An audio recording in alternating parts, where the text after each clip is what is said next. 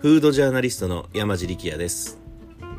今回新しくポッドキャストに挑戦することになりました。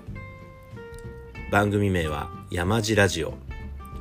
僕が日頃思ってることや日々の食べ歩きの中で出会った素敵なお店や美味しい料理についてゆるーくお話しする番組です。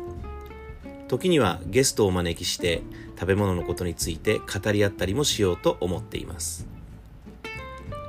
配信は不定期となりますが最低でも週1ペースでできたらなぁと思っております。そんなわけで山地ラジオぜひお聴きください。